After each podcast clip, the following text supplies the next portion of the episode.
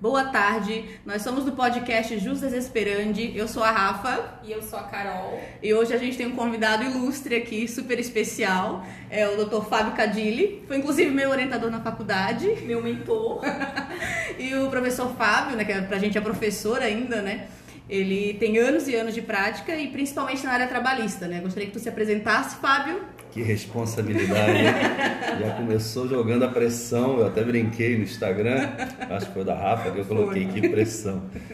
Primeiro agradecer a vocês, para mim orgulho imenso ter sido convidado e estar fazendo parte. Na realidade, quando a gente vê que todo professor se sente meio pai, apesar de vocês serem quase da minha idade, Ai, mentira, mentira. Mas todo... Mas todo professor se sente meio pai, né? E quando a gente vê o sucesso de vocês, não só no podcast, mas também na, na advocacia, a gente fica muito orgulhoso. Parabéns para vocês, continuem nessa pegada. Obrigada. vamos lá. Ou, gravaram essa, né? gravaram. tá aqui, né? é. né? Quantos anos, Fábio, que tu atura? Que tu atura, né? Que tu atua. É. atura também, né? Não, não deixa de ser. Então, Rafa, eu... Vocês sabem que eu sou carioca. Eu me formei, eu vim para Santa Catarina em 91. Tu se formou aqui ou lá? Formei aqui. Formei, fiz pós-graduação em faculdades de fora de Santa Catarina. É, mas eu me formei a graduação, fiz aqui, fiz na Univale. Eu me formei em 99. E na época a gente não tinha. Acho que agora são três provas do OAB, ou quatro, por ano, três, né? Na época só tinha duas. Não era nem nascida ainda. E aí quando eu me formei, eu formei em dezembro. Você, você não era nascida? 99 não. Eu formei, eu formei em dezembro, então a primeira prova da OAB que tinha era em março. E eu tive a felicidade de passar nessa primeira e aí já aí peguei minha carteira em meados de 2000. Então tem 22 anos aí que a gente está nessa. Vai fazer agora 22 anos. E 22 anos na área trabalhista ou já Não só, é, na, na, realidade, é, eu, principal, talvez a atividade principal seja trabalhista, né? Mas a gente trabalha, eu trabalho com também a parte empresarial. Uhum, uhum. Não só não só trabalhista, parte trabalhista eu faço muito patronal, faço mais patronal mas também fizemos a parte civil de empresarial, a gente trabalha também. E além de advogado, é professor também de faculdade, pós, né? Então, eu, é, na verdade eu paguei minha faculdade dando aula, eu comecei a dar aula com 20 anos. Comecei a dar aula com 20 anos, eu lecionei matemática, química e física. Meu Deus. Socorro. Eu não sou nerd, tá? Não sou mesmo. Mas eu lecionei matemática por 5, 6 anos, 5 para 6 anos, por aí 5 anos. É, e, e durante dois anos eu trabalhei em Química e Física também, que era uma oitava série, duas oitavas séries, né? E na época o município de Itajaí dava bolsa, e com o salário da, da, da aula e mais a bolsa, consegui eu consegui pagar a faculdade. Aí eu fiquei, eu trabalhei de 95, 96, ali, 96 até 2000, 2000 me formei, aí 2001 ainda iniciei 2001 lecionando, só que aí começou a ficar incompatível as audiências com a aula, Uhum. Eu tive que abandonar, acabei parando de lecionar hum, para educação, ensino fundamental, né, que era na uhum. época.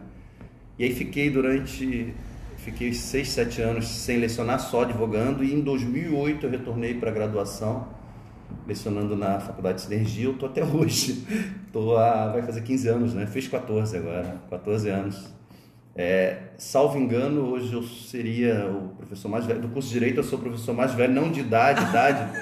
É, idade tem outros. Isso o meu amigo diz, Fábio né? Pousani, por exemplo, que é mais velho do que eu. Já tá jogando no é, né? Não, meu amigo, eu tô brincando. Um grande amigo que eu tenho grande admiração. Na realidade, tem, tem, tem alguns que entraram mais ou menos na mesma época, mas eu acho que eu ainda sou mais velho, tô lá. E assim então. que tu saiu da faculdade, tu já abriu o escritório ah, e sozinho? Foi também, foi? E também leciono na Uniavan de Itapema, Polo de Itapema. Itapema. Vai, entrei ano passado, em 2021, e estou lá também, estou nas duas instituições. E quando tu se formou, tu logo já foi abrir escritório sozinho, foi trabalhar com outra então, pessoa? Como é que foi? então, então né? É, isso é, e, é, e assim, durante... ó, a, ia ser um podcast só para isso, né? Faz um pouco de tudo, a gente então, é, geral, né? é, então... é, quando, eu, é, quando eu estava na graduação, eu tive um professor da disciplina de Direito do Trabalho que era um carioca também, que é meu amigo até hoje, virou meio que meu guru, assim foi juiz do trabalho em Videira, Freiburgo, Itajaí também passou por Itajaí, que é o Ricardo Jackson. Ricardo Jackson de Almeida Ramos, foi meu professor, e ele fez com que eu me apaixonasse pelo direito do trabalho. Então, quando eu saí, direito civil também gosto muito, mas eu já sei com aquela ideia de trabalhar com trabalhista civil, né, na época, e mais para o trabalho. E que na realidade eu comecei a advogar em virtude do futebol, tá? Vou explicar para vocês por quê. É, assim que eu me formei, eu comecei a jogar pelo time da OAB de Itajaí. Eu já jogava antes amistosos, só que não tinha OAB ainda, não podia jogar, disputar campeonatos. Comecei a jogar campeonatos pela OAB de Itajaí. E num desses jogos eu conheci um advogado bem mais velho, que tinha escritório, eu trabalhava em outro de estagiário. E o advogado estava trabalhando sozinho na época, que era o Dr. Wilson Neves. E o Dr. Wilson estava querendo um sócio, estava querendo dar um upgrade no escritório, queriam alguém mais jovem, então me convidou. E aí a gente trabalhou, eu fui, aí nós abrimos um escritório, ele fechou o dele antigo, nós abrimos no outro local aqui em Itajaí. Nós trabalhamos quase três anos. Na realidade eram todas as áreas, só que eu acabava focando mais no civil trabalhista, ali na área trabalhista é principalmente. Né? O William é bem civilista, é. E aí nesse, nesse meio tempo, nesse meio tempo, eu acabei fazendo uma defesa, uma contestação trabalhista para um, um cliente, o doutor Antônio Joanini Filho, lá de Itajaí. E o doutor Antônio gostou da defesa e acabou me convidando para que eu... Passou a me conhecer, eu comecei a frequentar o escritório dele e ele me ofereceu sociedade e eu fiquei lá, eu fiquei no escritório dele por 10 anos, sócio do escritório. É um grande escritório de Itajaí um, e ele é um profissional que eu admiro muito, assim, aprendi muito. Eu entrei um, saí outro com depois da, desse convívio com o Dr. Antônio Joanini. E aí eu saí em 2012, montei o meu e a gente está aí, estamos estamos lecionando, estamos lecionando e advogando, que é nossas paixões, né?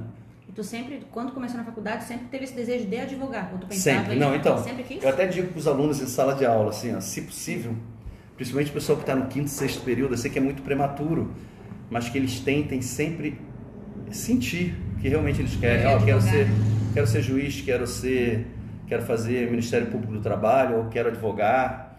Por que isso, gente? Porque em que pese você ter que estudar todas as obras, você consegue direcionar. Existem obras mais práticas, existem obras mais teóricas.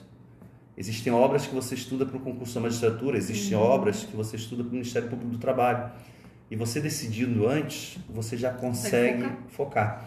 Eu, no sexto período eu já sabia que eu queria advogar, não queria fazer concurso. Já queria eu, advogar. eu estudei para isso. A gente comenta desde o primeiro podcast, né? Que a gente advogar foi sempre lá no final. A gente entra é. na faculdade achando que a gente vai ser ministro do STF, depois desembargador, é, desembargador. Eu nunca tive, é Depois a gente quer né? passar no TCC, né, Rafa? Deu, é. mas deu o diploma. deu o diploma, deu, é o que a gente quer. Você sabe que você passou no TCC porque eu te orientei, né? Ah, a humildade, né? Não, foi um ótimo É brincadeira, é brincadeira. Ia passar, ia passar ia não, mas não é porque tá na minha frente, é um ótimo orientador, realmente, é um ótimo professor, né? Quem já teve uhum. aula com ele com certeza sabe. É, eu, por exemplo, né? A gente sempre fala aqui no podcast sobre isso, das áreas, né? Que eu e a Carol a gente faz áreas diferentes. Uhum. E trabalhistas nunca gostei, nunca. e foi uma forma, até na época, quando eu fiz o TCC, foi uma época assim, não, eu sou obrigada a ver se de fato é isso mesmo que eu, se eu detesto mesmo né, o direito de trabalho. O Fábio, ele é professor raiz, né? É. O Fábio, ele passa na... O Fábio é igual... No canetão ali, é, né? Assim, Ainda Fábio. Né, mudou, assim, acho que a gente tem que se adaptando ao momento, né? Vai, vai é- modificando um pouco. O Fábio ele é raiz estilo Agostinho Carrara, né? Ele vai pro fora lá com blazer xadrez e a calça não. roxa. Ele né? não abandona as tradições. É, né? tradicional. Agostinho Carrara, tu sabe que ele fala assim, eu sou de Alcântara, Alcântara é, tá lá em São Gonçalo. É a minha cidade, tá Alcântara. Ó, Carol conhece Alcântara. É, Alcântara é foi aquela Alcântara foi o local onde estavam vendendo vacina do Covid antes de criar a vacina do Covid. Ah, é verdade, né? Lembra que deu na televisão? Sempre à frente do seu tempo, ah, né? É, brincadeira à parte, é, é, é, a gente modifica, né? Vai tendo que se adaptar, porque senão a gente acaba ficando para trás. Eu gosto muito da áurea, é, da áurea, da aula expositiva. Eu gosto muito de falar. É, eu acho, eu sempre tive que slide, é, lançamentos de material.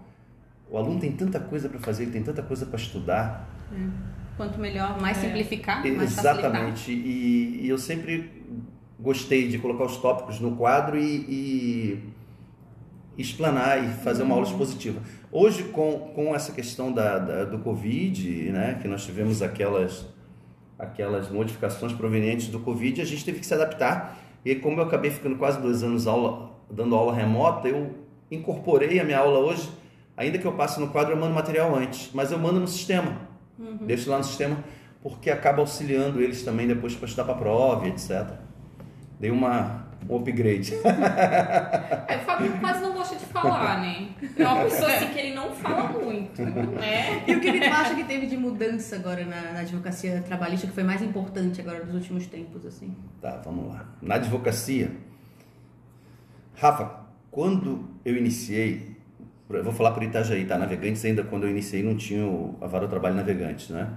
A gente ia na vara do trabalho de, de Itajaí, eram cinco, seis advogados que faziam todas as audiências da tarde. A procura pela justiça do trabalho era muito menor, pelo, pelo direito do trabalho. Você pegava numa turma com 50 alunos, você pegava um, dois que queria advogar na área trabalhista. O pessoal queria civil e penal, criminal, todo mundo queria ser Criminal criminalista. dos olhos, né? É, todo mundo queria ser criminalista. Então você pegava pouquíssimos assim, né?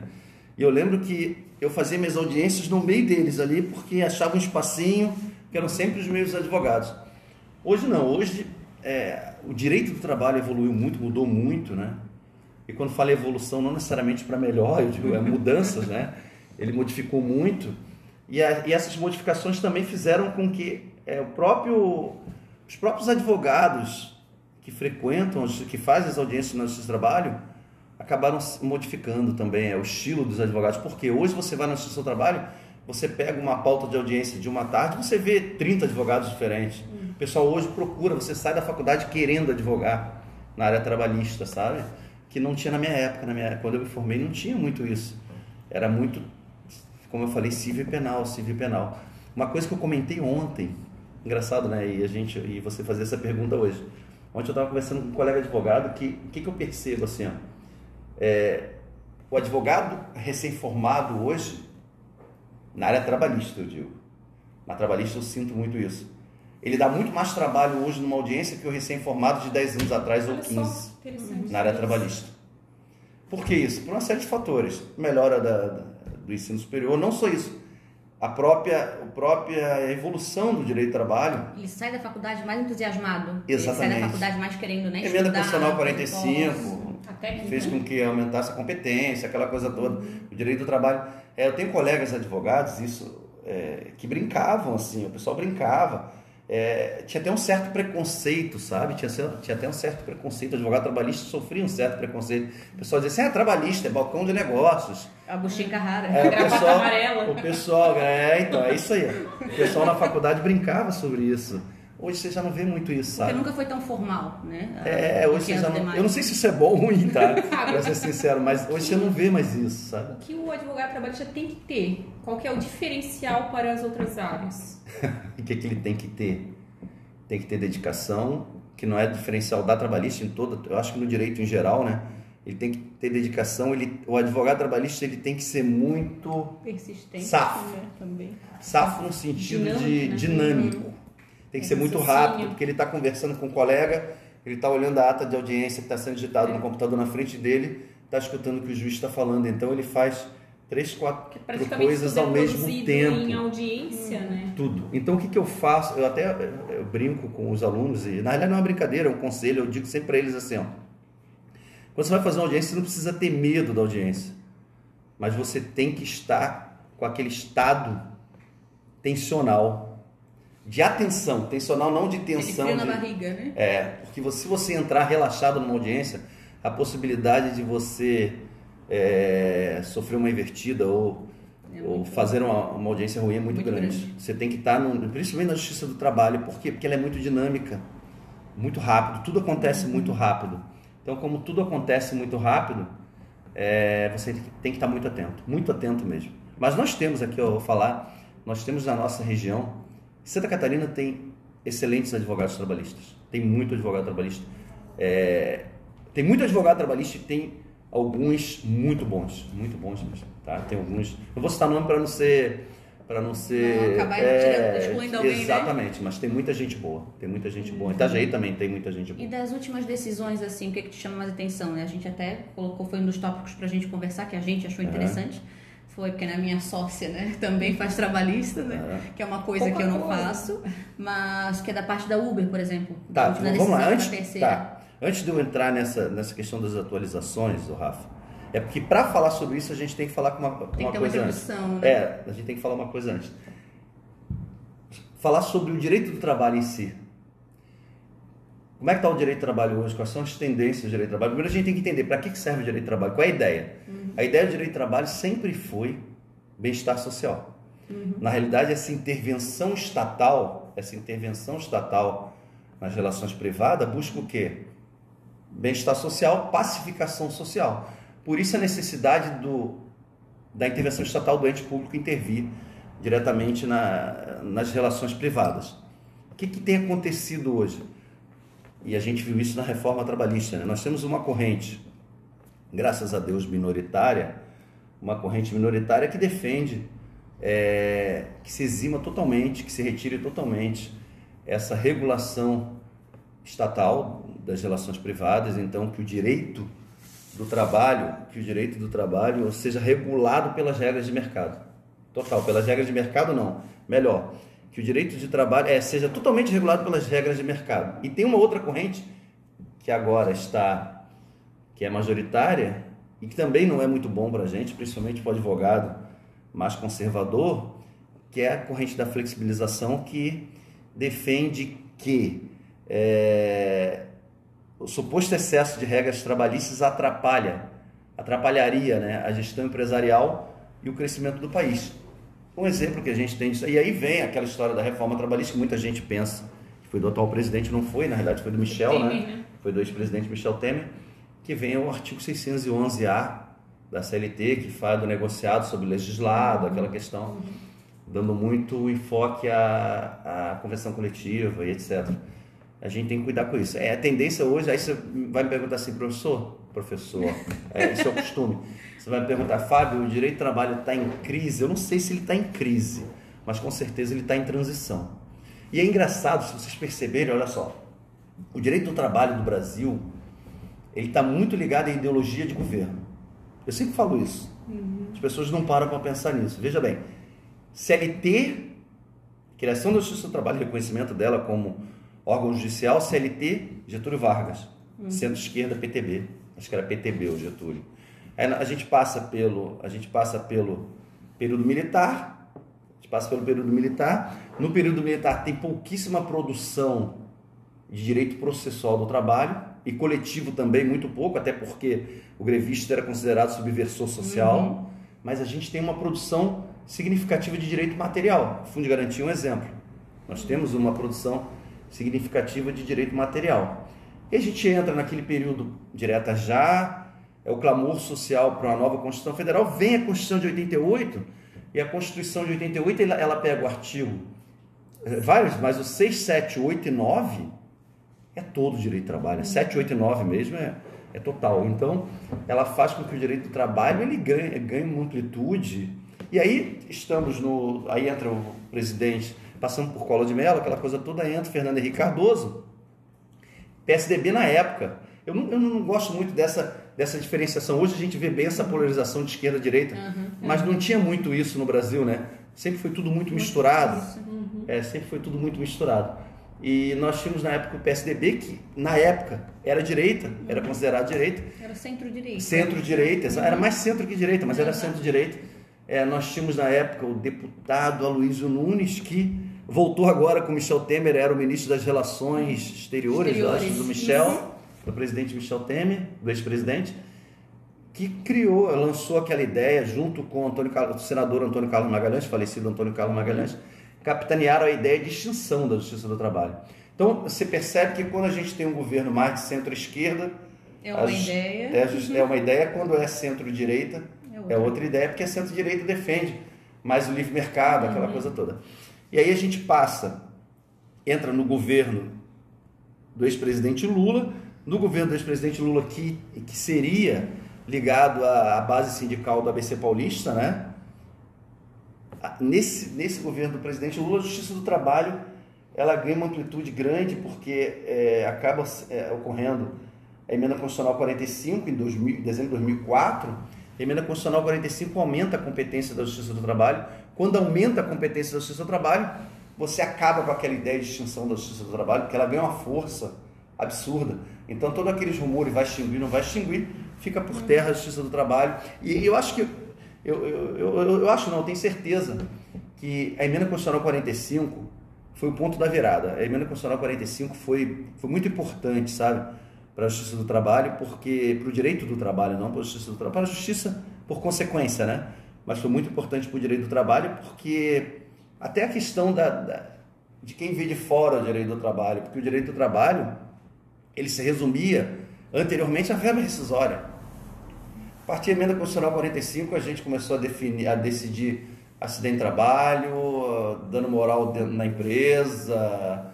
Então você aumenta a competência, você aumenta a responsabilidade, por consequência você falar em extinção. E assim ficou. Aí veio o governo do presidente Temer, governo do presidente Temer que é PMDB, né? Centro, também com essa ideia de mercado, de livre mercado, de, é, de gestão empresarial, é, realizaram a reforma trabalhista, que para mim é um grande Frankenstein. Para mim é um grande Frankenstein. Eu não vou entrar no mérito se foi bom, se foi ruim.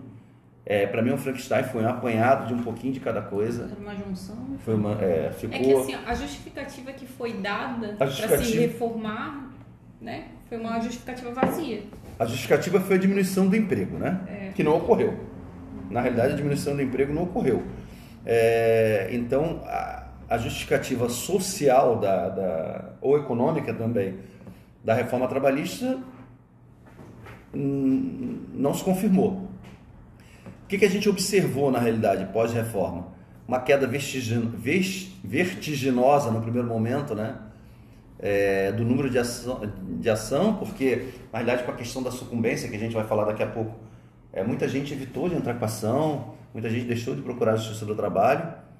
É... Porque antigamente era muito assim, né? Entrava com ação, é, se eu não ganhar, eu também não vou perder. Exatamente. Depois colocava ali o valor da cláusula, né? Um milhão. É. Não, isso aí. É, like, né? esse, esse, sabe que, ó, ó, Carol, esse foi o lado positivo, tá? Uhum. Eu, eu costumo dizer, é, eu tenho um livro que até o Dr. Leonardo Fischer foi um dos, um dos autores, tem vários juízes de, de Santa Catarina, sobre a reforma trabalhista, né?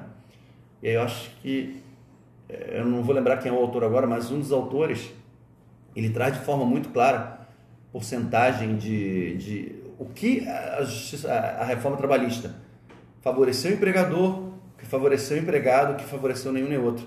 E eu peguei aquela porcentagem dele e fui fazer, bem casca grossa, assim. Peguei artigo por artigo e fui observando. E bateu realmente.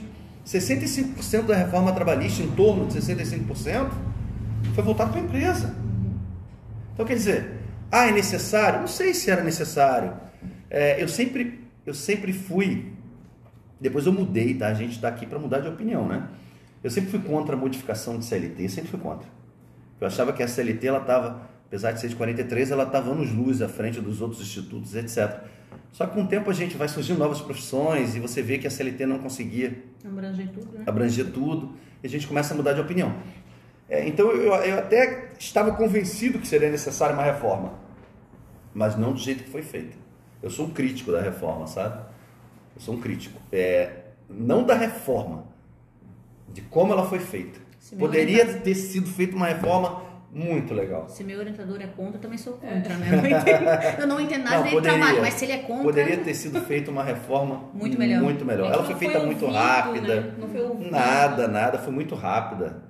Foi de é. julho a novembro, é muito rápido. Eu acho que é, é, a utopia que fala que assim, ah, o empregado ele tem plena liberdade de, de negociar diretamente com o empregador. Eu acho que isso é uma utopia. É. O empregado ele vai. Não foi da forma como eles pregaram, é. né? Mas ainda assim, ainda bem que é, não aconteceu da forma como foi pregada na época. A gente imaginava que viria pior, assim, acabou não vindo. Uhum. Mas ainda assim, é, é, que na realidade, Carol, se você pegar a reforma trabalhista, você vê que é um apanhado, assim, eles não seguem muito, com todo respeito às pessoas que, que cuidaram e que fizeram, é, como eu falei, na minha opinião, é um grande Frankenstein, assim. Ah, tem coisa boa? Claro que tem, tem coisa boa. Não poderia ser toda, de toda ruim, né? É claro que ela tem coisa boa, mas de uma maneira geral ela é, é nada, não passa de um apanhado. Uhum. Verdade é essa. Eles pegaram um pouco de cada coisa, juntaram numa só. Isso. E assim foi. E assim foi. É, não, não é nem que pegaram um pouco de cada e juntaram numa só. Na realidade, o que, que eles fizeram? Eles pegaram várias coisas, só que não seguiram, não seguiram uma linha, mexeram em coisas que não precisavam ser mexidas. Na realidade, e isso vai muito do que você falou sobre a falta de estudos, de, de na realidade, de pesquisa popular. De, Ouvir, né? na realidade, deveria, poderiam ter juntado, tudo exatamente, né? Poderiam ter juntado juristas da área do trabalho, ver quais eram, o que deveria ser, ser mexido, o que poderia ser mexido. Na realidade, tem coisas que mexeram que não, não mudou nada, que não precisava nem mexer. Tem outras que mexeram que, olha, foi um absurdo, enfim. Aí a gente teria que ter uma aula só de reforma trabalhista para poder dissecar, né? Mas vamos ver. Agora nós estamos na eminência de novo e vai ser uma confusão. É, ano que vem promete, porque nós estamos na eminência de nova eleição. O atual presidente diz, que- o atual presidente diz que não mexe na reforma. Ele até tentou uma mini reforma dois anos atrás, né? E, e o concorrente diz que vai cancelar a reforma trabalhista e vai voltar tudo como era. Que eu também não sei se é o melhor caminho, sabe? Então, é, novas emoções tá para vir por aí. Vamos esperar. E aí quem se ferra é a gente que a gente tem que estudar tudo de novo, né? Quando a gente A gente consegue tem- a gente aprender, aprende um, né, vai começar tudo de E novo. assim, ó, ó, é, acontecimentos, né, o surgimento da pandemia Aham. e tudo mais, né, a gente viu quanto a gente precisa do direito Não, trabalho. é, exatamente. Porque surgiu também, nesse novo governo, surgiu também no início essa ideia, né? Vamos extinguir, vamos fazer. Já acalmou de novo. A gente chegou a escutar de pós-pandemia. advogados, né? É, Essa principal- parte de não tem que extinguir Não mesmo tem o direito como extinguir, É, gente. Exato. Você não tem como extinguir Dentro da justiça do trabalho. Numa audiência trabalhista, a gente isso. Tem alguém na frente satisfeito? da juíza. Alguém Na satisfeito? frente da juíza. Assim, a gente não. A gente Eu imagina respeito, que não sentença tem- que foi recebida, né? Como é que você, certo? como é que você vai extinguir? Com É. o artigo 6, 7, 8 e 9 da Uhum. Constituição Federal, você vai ter que mudar a Constituição. Você- alguém vai ter que dar guarida àqueles direitos. Não tem. Vai fazer o quê? Vai se criar uma nova justiça, então, mas Uhum. só vai mudar o nome. E aí, Que não tem como deixar o trabalhador à mercê. É um exemplo a ser seguido. A gente estava conversando do dinamismo. É muito Sim. mais rápida. É muito mais Sim. rápida que um cível, né? A justiça do trabalho, é a grande, o grande diferencial dela é a celeridade, sem dúvida nenhuma. Uhum. Por que celeridade? O processo do trabalho ele é bem menos tecnicista do que o processo civil. Não é que ele não tem regra, ele tem. Por isso que é, um dos princípios do processo de trabalho, alguns doutrinadores defendem que é o informalismo. Eu, eu não concordo. Você vê que eu não concordo em algumas coisas. Né? Eu não concordo porque eu não acho que ele seja informal. Ele é formal, ele só não é tão formal quanto o processo civil. Mas ele tem formalidade, entende? E pelo fato dele não ser tão formal quanto o processo civil, as coisas fluem com muito mais rapidez. Por exemplo, um exemplo clássico, a gente não tem recurso de decisão interlocutória, né? Não tem agravo, agravo instrumento para no nosso no direito do trabalho é para outra coisa, É. para destrancar recurso. Então a gente não tem a decisão interlocutória é que mata no processo civil. Aí o processo de trabalho corre muito rápido. Hoje corre até menos rápido por causa do- da evolução do direito do trabalho e agora com esse negócio de pandemia, etc. Mas é, é muito célere, muito célere mesmo. Vamos ver se vai voltar presencial, né? Nós estamos ainda.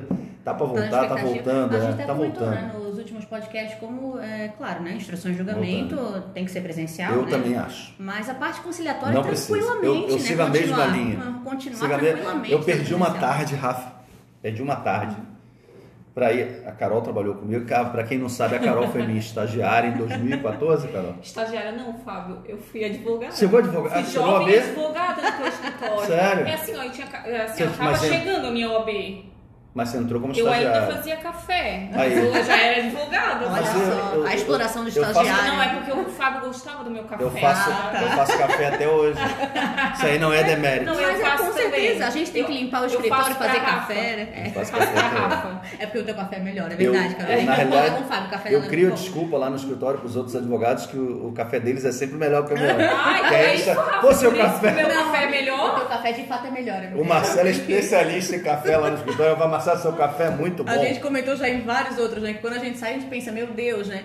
Ah, quando, eu tenho, quando a gente abre o escritório, a gente vai achar que a gente vai ter o escritório com 500 funcionários. Vai ter a Gente, moça do café, Todo né? mundo tem que aprender na faculdade a gestão É. de escritório, porque a gente, a gente vai gerir nosso escritório. É, a gente com vai certeza. limpar ele, a gente vai fazer Com o café, certeza. a nossa parte financeira e a gente que cuida de tudo. Quando a gente é muito iniciou, a gente falava que ia ter a moça do café, né? A, a, e os dois estagiários, que seria a Paulinha e o Matheus. Aham. Daí a gente até fala, né? Ai, cadê a Paulinha e cadê o Matheus? Nós somos a Paulinha e o Matheus, É. porque né, nós a fazemos Carol, tudo. Carol foi interessante porque a Carol, quando foi trabalhar comigo, foi logo quando eu tinha saído do escritório do Dr. Joanine, né? Que eu tinha montado o meu, então foi recém ali. Tava recomeçando o escritório próprio, foi muito legal, muito legal mesmo. Lembrei aqui de uma coisa, é, em relação a, a- Vocês perguntaram da. que eu, que eu comentei como aumentou o número de advogados na trabalhista. Também por uma outra coisa, Rafa, pela e Carol, pela rapidez de recebimento. Uhum. Como sai muito acordo, você recebe muito mais rápido. São valores teoricamente menores que no civil, mas você recebe mais rápido. E para o advogado, principalmente para o recém-formado, é, uma, é de grande valia, sabe? Ele precisa de dinheiro agora, já É, de pagar as formar. contas, etc. Exatamente. Então também aumentou muito. E a parte da Uber? O que, que tu achou Ah, daquela tá, das atualidades, vamos lá. O que, que nós temos aí de atualidades? É, antes de falar da, da Uber, nós tivemos uma decisão agora da terceira turma, da terceira turma do TST, uma decisão é, Polêmica, do né? professor, é polêmico, o professor Maurício Godinho Delgado. O Maurício Godinho Delgado, para quem não sabe, foi advogado muito tempo, em Minas, foi advogado alguns anos em Minas Gerais, depois ele fez concurso e virou juiz em 89 em Minas Gerais, só a título de curiosidade. Uhum. Depois virou juiz do TRT mineiro e agora está no TST. É uma sumidade, o livro dele é absurdamente bom. Eu lembro que eu fiquei um mês para ler o primeiro capítulo, porque é uma linguagem, é brincadeira à parte, lógico, né? Mas é uma linguagem muito rebuscada, mas o livro é excepcional. E eu fiz, um, de- depois se vocês quiserem, eu fichei esse livro, tá? Não sei onde é que tá, mas eu fichei, é mil e poucas folhas. Nossa. É, demorei um tempão fazendo, mas eu fichei. O livro é sensacional. Ele foi relator, né? Foi. Dessa decisão. O problema é que a Que gente. não foi unânime, né? É, não foi. é, é, o problema é que nós temos já da quarta e quinta turma, nós já temos decisões Contrário, né? É, da quarta e quinta turma contrárias ao vínculo empregatício do Uber, que sinceramente, e aí é muito pessoal, eu entendo que não tem vínculo empregatício. Para mim é uma, é uma profissão eminentemente autônoma Exato. eminentemente. Tanto que o governo federal viu ontem na televisão que o governo federal está tramitando um pro- um projeto de lei para tentar criar, eu não sei como é que eles vão fazer isso, para tentar criar direitos próprios para o motorista de aplicativo. É porque tem a questão do acidente de trabalho, né? É, tem- tem essas Tem discussões. questões, né? Tem, é. Só que aí você entra na. Eu, tava, eu cheguei a ler hoje é, mais a fundo a decisão da terceira turma, tem aquela discussão. Que a grande, na realidade, a grande discussão, Carol, é autonomia, né? Você não tem um E controle. nesse sobre- processo também em específico, né, dessa decisão do Ainda Godinho, que se tenha, um- é um controle rudimentar, né? Um controle muito sim- nessa decisão que o Godinho foi relator, inclusive nesse processo, Aham. é até bem importante a gente é, destacar que ele só trabalhou por 57 dias. Foi 57 dias que ele foi motorista de aplicativo e ele mesmo no depoimento pessoal dele, ele falou que não recebeu nenhum tipo de ordem, não teve nenhum tipo de supervisão. Tá, mas tudo bem. Mas vamos considerar que ele tem trabalhado dois anos. Eu acho que o tempo, é, na realidade, a gente tem que, é, na realidade, a gente vai ter que analisar os elementos caracterizadores da relação de emprego. Pessoalidade. Preenche, exatamente. Só Mas física, ele já não tinha pessoalidade. nem a subordinação É, desses 57 então, dias. eu acho, e assim, Mas é, tem a eu não pessoalidade. vejo. Não, mas tem que, você Porque tem se que eu chamo preencher. Fernando, vem Não, mas você tem que preencher todos, né? Você tem que preencher Sim, todos os requisitos. É, Não é assim. só um. Então, é, eu não vejo Mas aí como. eu não sei se, se não tem subordinação exatamente, né? Porque eles não podem cancelar do nada, né?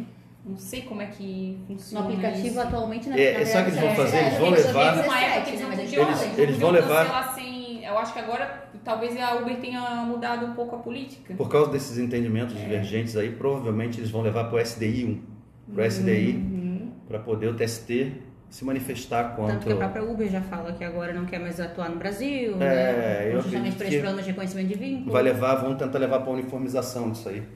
Tentar um posicionamento, sabe? Eu acho que tem que ter uma lei própria, sabe? Acho que tem que deve É, deve a ideia do. é- é- foi né? o que eu vi na mídia ontem, que eles estão querendo fazer, sabe?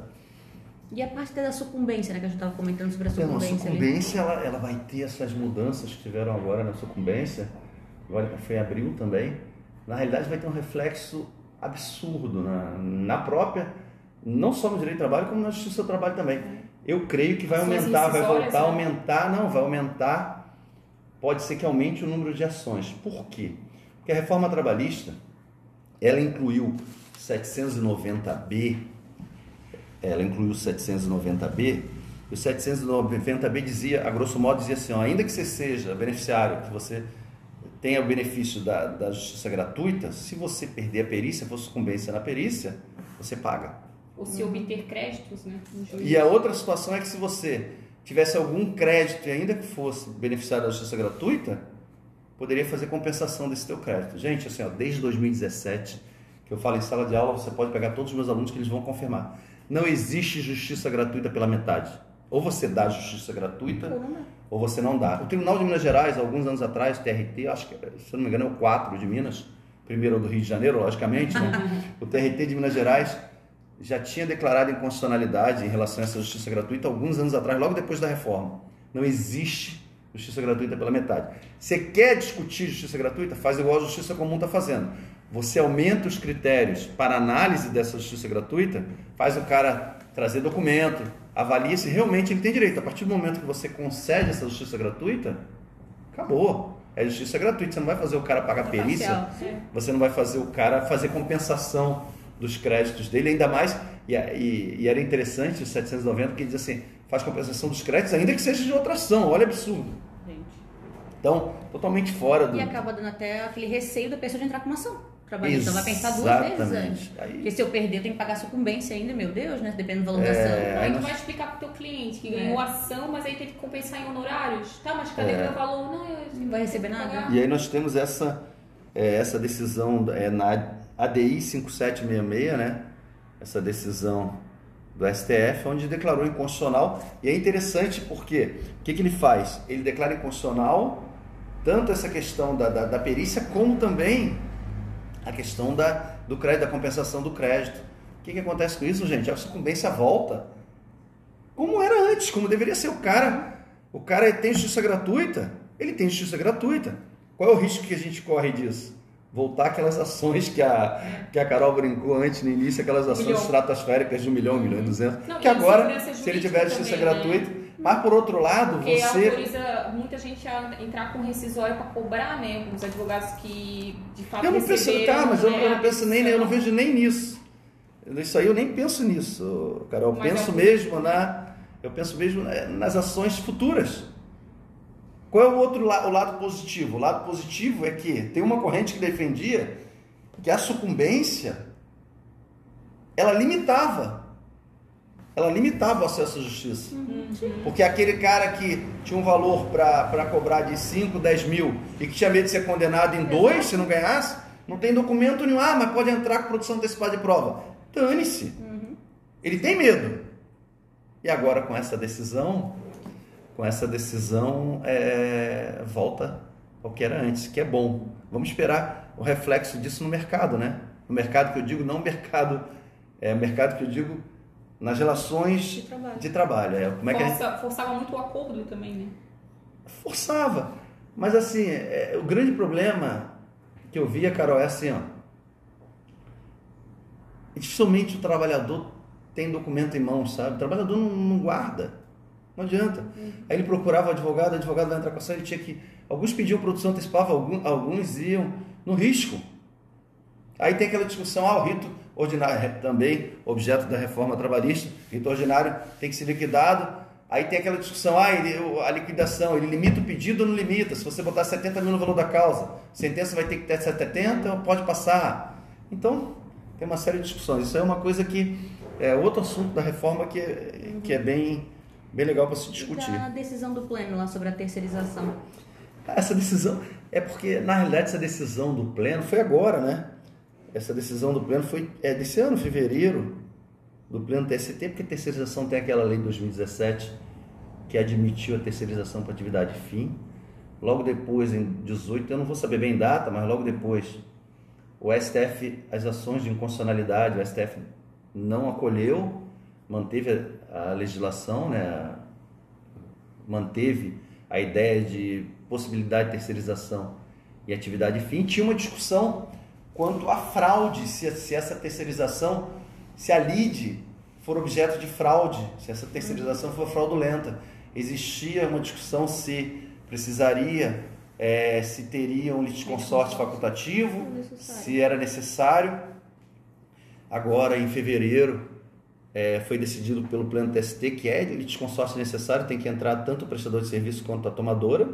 E mais, O que seria isso em- para o jovem advogado? os dois, não. vai- na realidade, o que seria isso é que tanto a empresa que ele trabalhava quanto a empresa onde ele prestou o serviço, as duas vão ter que ser colocadas. Desconsola. E qual é, o, qual é o objeto disso? Isso é muito importante, porque se você não coloca uma das duas, a que ficou de fora não tem direito à ampla defesa, né?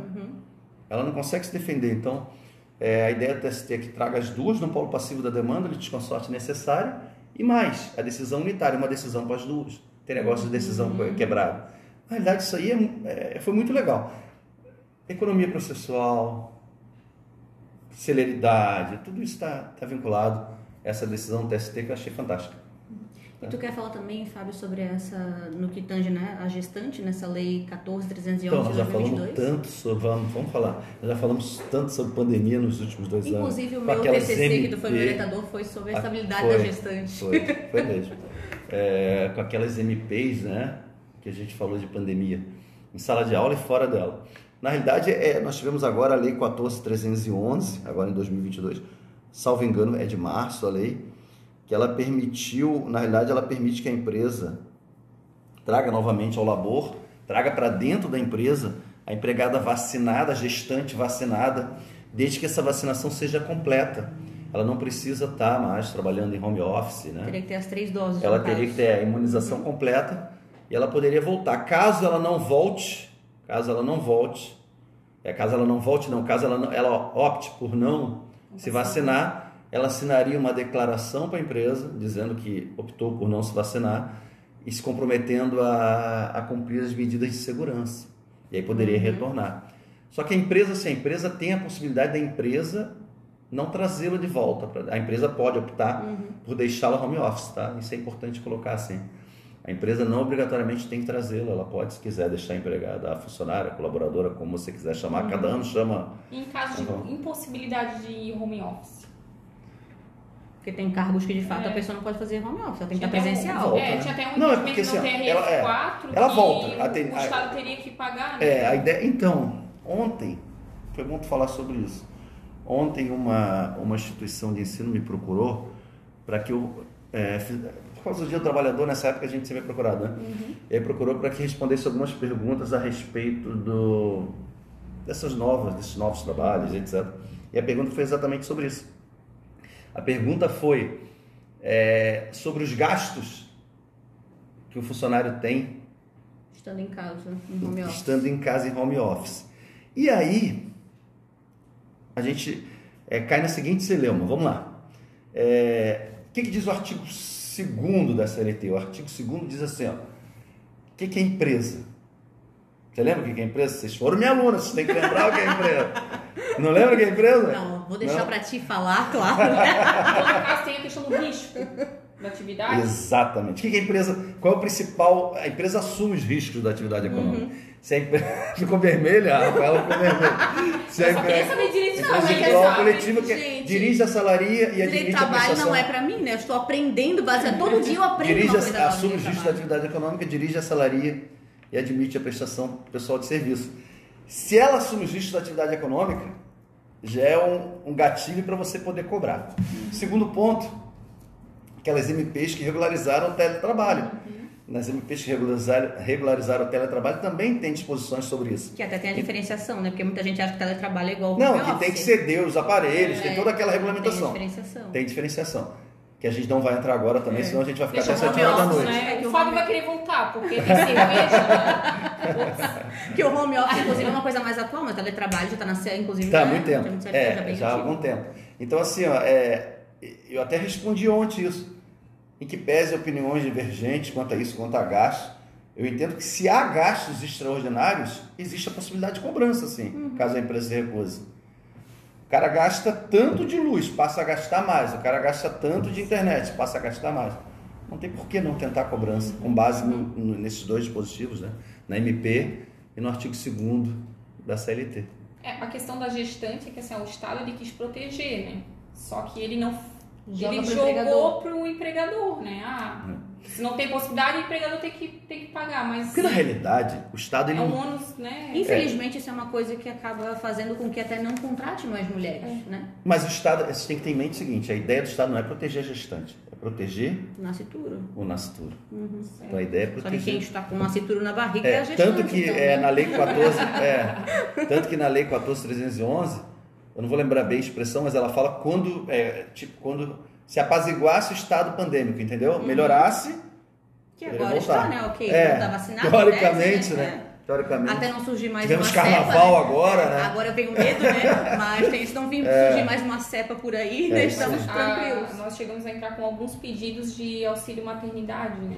É. No caso, o Estado fazer o pagamento desse período, enquanto a gestante estivesse em casa e sem a possibilidade de home office. E teve o deferimento. Pô, liminar. Porque a pandemia também, ela né, foi bem Parabéns. complicado para o empregador também. Horrível. Então jogar essa responsabilidade Horrível. também para o empregador acaba falindo Isso. todas as Horrível. empresas. Ô, Mesmo que tenha a questão do risco Ô, da Rafa, atividade, não, era, não era uma coisa que assim, ai, quem ia saber que ia ter uma pandemia? A pior coisa que aconteceu, a pandemia, além de todas as mazelas, efeitos da pandemia, eu digo, na, na nossa profissão, a gente, quanto advogado, né, o cliente ligar e falar assim, ó, dia, dia 19 ou 21, Santa Catarina entra naquele período que nós ficamos em casa, o, o dono da empresa te ligar e falar assim, Fábio, o que, que eu faço agora?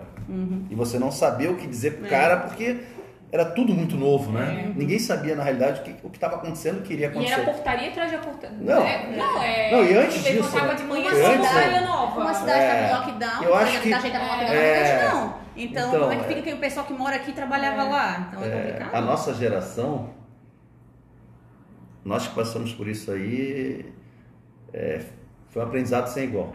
Uhum. Sem igual. Nós vamos contar para os nossos netos e. E vai ficar virando por muitos e muitos anos, porque vai, Vai. ser igual essa, né, a Vai. gripe, como teve. Mas Não é foi- uma coisa que vai acabar de uma hora para outra, não vai. É, a gente vai ter vai. surtos e surtos ainda da É, doença. esperamos que não, né? Mas é, a Mas tendência É o que, né? A tendência é. Muito obrigada, Fábio. Que isso. A gente só tem a te agradecer. Eu fico orgulhoso de poder vir aqui conversar com vocês, esse E vai bate-papo. ter mais temas, porque agora a gente Faremos fez a segunda parte, é, né? a gente fez um não- especial, né? O pessoal não sabe, mas aqui a casa tá cheia, tem, tem mais gente quietinha aqui Temos, escutando. Plateia, Tem né? plateia, Plateias. tem plateia. É aquela coisa, surgiu uma pergunta da plateia, É. ela tá aqui. Pede ajuda do universitário, né? Pede ajuda do universitário. Muito Igual obrigada. Fábio. Obrigada, Se tu possa, a gente vai ter parte 2, 3, 4, com certeza. só marcar, vem. A gente agradece. Aberto a... Muito obrigada por O assunto tudo. que vocês quiserem fa- falar, me avisem. É, tem a parte também do direito desportivo que a Tem, gente então, é, de- o direito esportivo é minha grande paixão. É, vamos fazer uma... Mas a gente vai falar do Flamengo, que fique claro que é o melhor. Sem clubismo, sem Ai, clubismo. como é que A pode? gente não E pode, não tem que falar ser... do Botafogo, tem tá? que ser... Sem A clubismo, gente, sem a clubismo. gente tem que ser imparcial, né? Mas é, um- é uma grande paixão, é, junto com o direito do trabalho. Eu, eu fiz pós também na área de direito esportivo e Tu é mestre também, né, Fábio? eu sou mestre em, em gestão de políticas públicas pela Univale, sou pós-graduado em direito do trabalho, em processo do trabalho, em direito notarial e registral e em direito desportivo. Meu Deus, né? É, É muita coisa, né? É muita carga, né, pra esse homem, é né? verdade, a Que experiência, nada, né? que nada. E é porque, já, é porque amo profissão, né? Gosto muito. E assim, o operador de direito ele não pode parar, né? O advogado, assim, ó, a advocacia tem uma coisa muito interessante, assim, ó, é difícil tu ver advogado velho, né? A advocacia judia muito do advogado. A verdade é essa, ele cai o cabelo, o cabelo fica A branco. gente com É 30 verdade. anos parece ter Porque, 60, é, né? exatamente. E assim, ó, a gente não não, precisa de caso. despertador. o advogado ele não precisa de despertador. A ansiedade Seis horas da manhã já tem o coração A do ansiedade desperta, né? Exatamente. É E, assim, ó, e, a- e o direito é- e a advocacia é uma profissão. Ou o cliente liga, é verdade? Gente, o Rivotril é igual E a advocacia- né? advogado, né? É, não sei, eu não.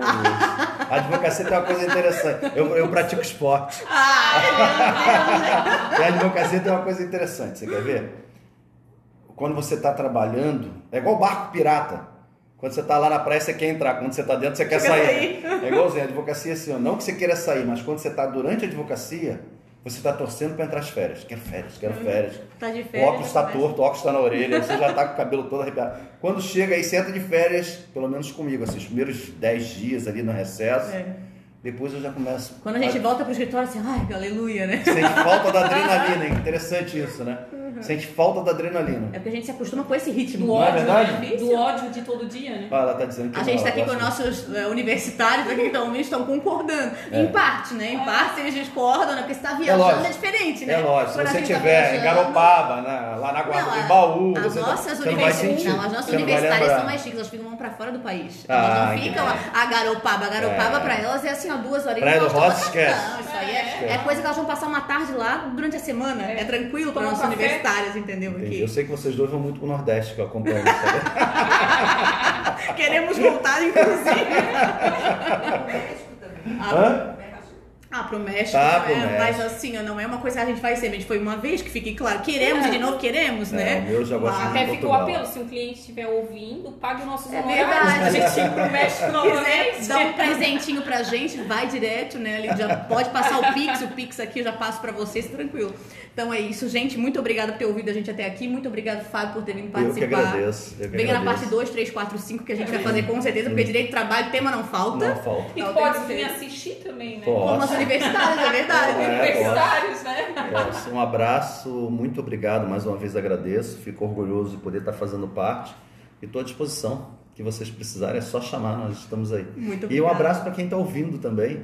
É, bastante aluno mandou mensagem que iria, iria acompanhar.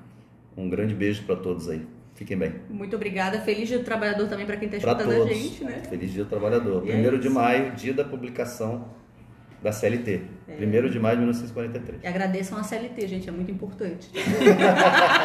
muito Um obrigada. abraço, abraço. Tchau, obrigado. tchau. Olá, boa tarde. Olá, boa tarde. E aí? E aí?